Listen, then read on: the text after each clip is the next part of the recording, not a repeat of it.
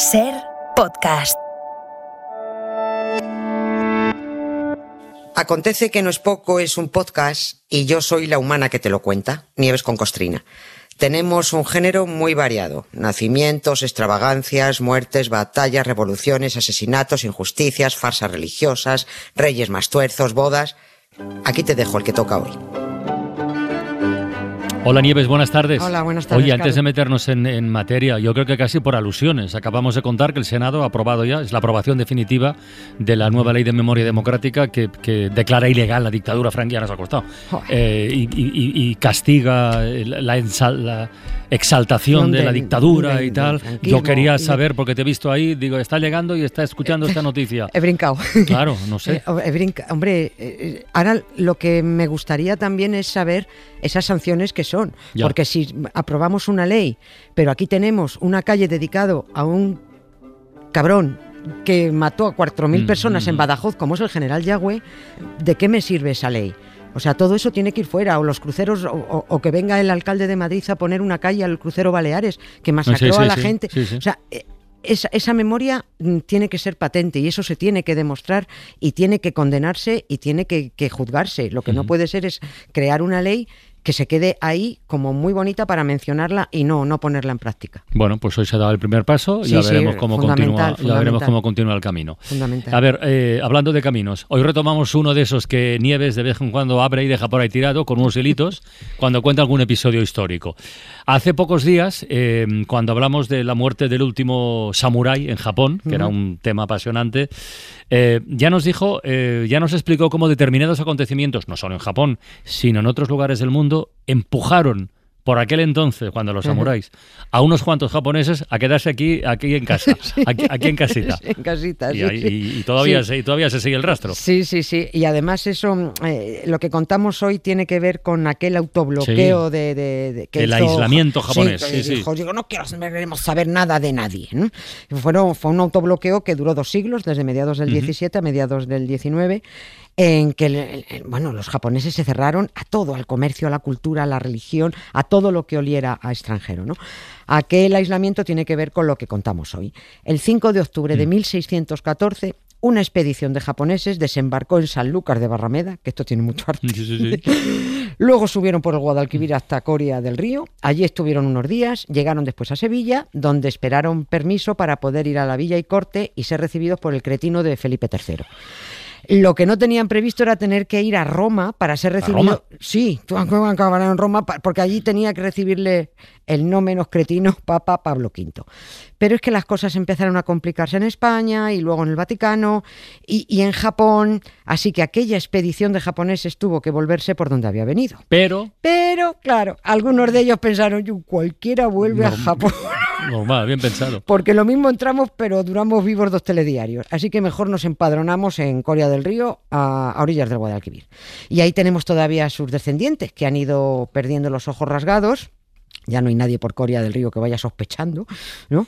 Y, pero mantienen el apellido Japón.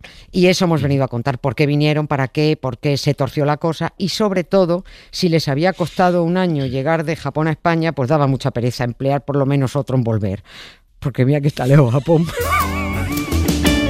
Me ha invitado un amigo mío a que me vaya con él de vacaciones a Japón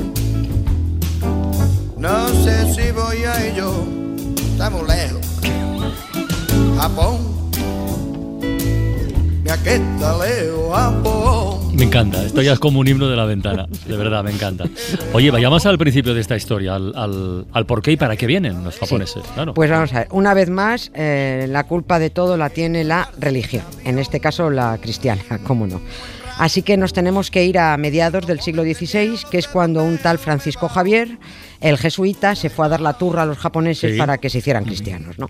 Estaban en Japón en sus propios rollos espirituales, que ellos también tienen sus cosas, y que nada tenían que ver con mamarrachadas de dioses, eh, que es cuando apareció por allí el tal Francisco Javier, el navarro, con su proselitismo cristiano.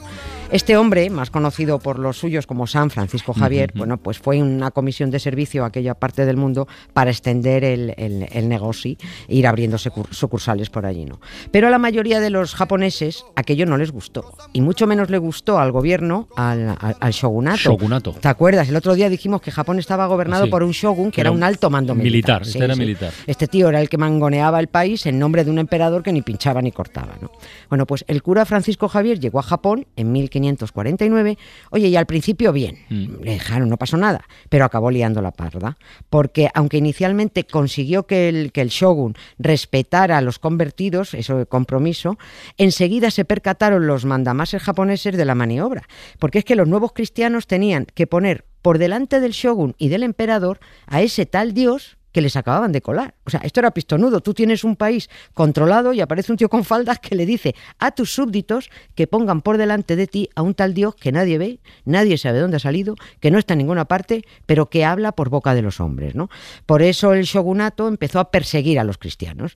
Eh, esto es, eh, así a grandes rasgos, nos he contado muy rápidamente, el antecedente inmediato a la expedición de japoneses que atraca en Sanlúcar en 1614. Pero entonces los que vinieron en esa expedición eran cristianos japoneses o japoneses cristianos. No, todavía, no. Ah, los fueron bautizando a saltos. A ver, Porque sobre ellos, los que vinieron eran negociantes. ¿eh? Eran japoneses que venían en nombre de un señor feudal de, Japón. Y como jefe de esa expedición venía uno de los principales samuráis de este señor feudal, ¿no? de no me acuerdo cómo se llamaba. Eh, tenía muchas casas.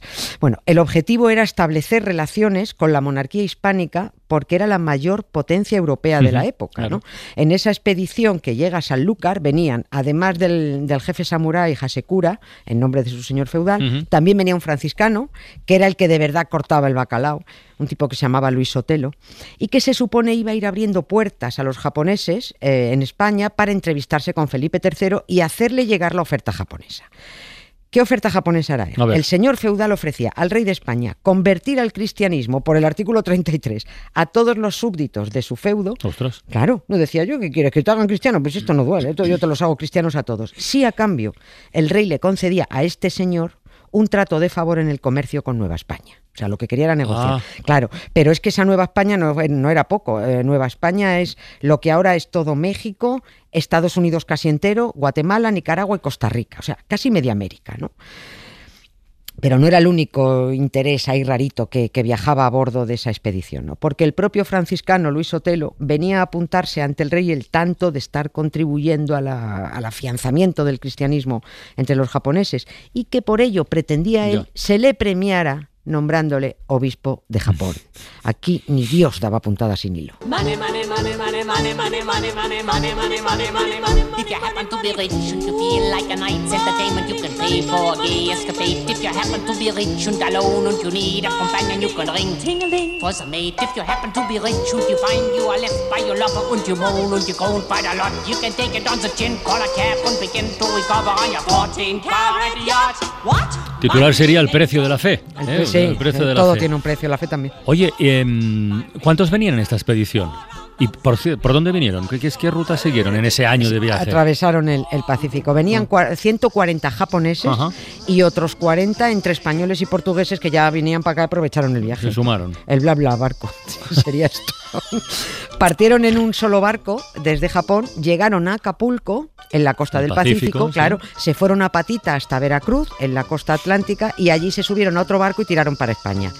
Ya te digo yo que si el grafismo del recorrido te lo hacen los de Antena 3, los ponen atravesando el canal de Panamé. ya habían llegado antes. Bueno, durante aquella parada a mitad de camino, al, gobernador de México le mosqueó tanto extranjero que miraba como, como sospechando y dijo, se me bauticen. y no les dejó seguir o, si no se me bautizan, no les dejo, ¿no? Y no solo se bautizaron la mitad de los japoneses, sino que el samurái jefe dejó en México a los bautizados como muestra de buena voluntad, ah, que somos buenos, para que veáis que vamos a volver a por ellos y no pasa nada, ¿no? Y a partir de aquí ya voy a resumir mucho porque el viajecito por España es para extenderse y no acabaríamos nunca. Pero ahí tenemos al samurái jefe, que es que hay que intentar visualizar esto, con otros 30 samuráis a sus órdenes, vestidos con sus ropajes japoneses y sus katanas todos al cinto, que primero llegaron a Sevilla, donde se tuvieron que bautizar otros tantos, que por fin pudieron llegar en carruaje a Madrid, muertecitos de frío los pobres, donde se tuvo que bautizar el jefe samurái Hasekura delante de Felipe III. Dijo, tú te bautizas pero delante de mí, que yo lo vea. Y aunque ya estaban todos bautizados, a los japoneses no hacían más que darles largas para firmar lo que habían venido a negociar. Y venga largas, y venga largas, hasta que el duque de Lerma, el pollino este que ya conocemos, otro negociador, el mangoneador mayor del reino, mm. les dice que el Vainas de Felipe III no da su aprobación a ese acuerdo comercial por mucha promesa cristiana que haya, si antes no da el visto bueno el Papa. Anda. Otra vez de viaje. Y viaje no precisamente cerca. o sea, tuvieron que ir los propios japoneses a Roma. A ah. buscar el permiso del Papa. Allá que fuera. No podía ir un mensajero, tal. No, no, tenían, que ir ellos. tenían que ir ellos. Porque este viaje tenía trampa. tuvieron que ir a entrevistarse con Pablo V. Pero mientras los japoneses iban de camino, desde la corte de España hacían llegar al Papa más rápido, por, se fueron rodeando, le hicieron llegar al Papa indicaciones para que bloqueara todas las pretensiones japonesas. O sea, los, estaban toreando, literalmente. Pues verás por qué. Es que resulta que en Japón estaba aumentando la persecución a los cristianos, porque eh, los cristianos incitaban a la desobediencia del poder. Eh, la frase era primero la cruz y luego la espada. ¿no? Para más Inri, en Japón, jesuitas y franciscanos estaban mm. aguantazos por ver quién pillaba allí más cacho. En resumen, que la expedición japonesa se fue de Madrid a Barcelona, de Barcelona a Venecia, de Venecia a Roma, y total para que el Papa les hiciera puñetero caso. Les dijo, mira, vale, sí, sí, que me lo voy a pensar, pero no hizo nada. Eso sí, le dio pena por el palizón de viaje y ya que se había bautizado el hombre, pues el Papa Pablo V concedió al samurái hmm. jefe Hasekura la ciudadanía romana. Algo es algo. Oye, ¿y el franciscano este del que hablabas? ¿Que el que quería ser obispo de Japón llegó a conseguirlo o no? No, consiguió Nada, no consiguió nada. Se volvieron todos, todos a Roma de vacío. La orden de Felipe III era además que directos a Sevilla, para que se fueran por donde habían venido, que nada de pasar por, por, la Villa y Corte, por Madrid. Y ahora encima se tenían que volver todos bautizados, con la persecución que había mm, en Japón mm. a los de la secta, ¿no? que se había recrudecido porque los cristianos es que se pasaron de vueltas por allí, como es, como es habitual. ¿no? Entran con buenas palabras y en cuanto te descuidas, pues te han robado la cartera. Y llaman llamaron a la desobediencia en Japón y eso fue lo que trajo todos los problemas. Por eso algunos de la expedición dijeron, nos empadronamos en Corea del Río, que cualquiera vuelve. Hicieron bien, ¿eh? porque al franciscano le dieron de su propia medicina cristiana cuando llegó a Japón. Lo quemaron en la hoguera. Vaya. Claro. Pobre. Sí, al samurái Hasekura también lo quitaron de en medio, lo tuvieron retenido mucho tiempo y al final al parecer dejaron que se quitara la vida. Y unos años después, Japón ordenó el aislamiento del resto del planeta porque los extranjeros solo iban a liarla en nombre, pues eso, del tal Dios que todavía nadie ha visto, que nunca está donde debe ni ayudando a los que lo necesitan. Que porque lo mismo Dios es un cuento chino. O japonés.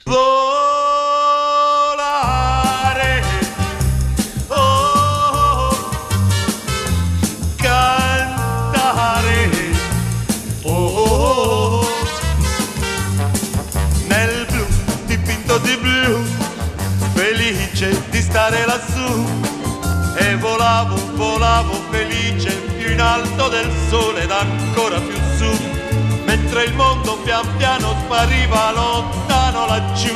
Giù. Una musica dolce suonava soltanto per me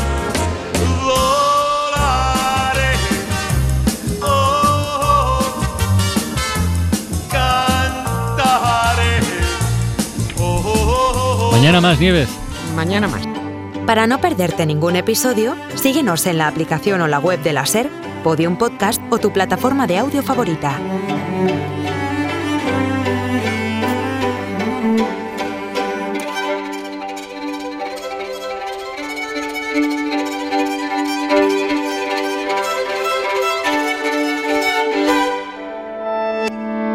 Cadena SER. La radio.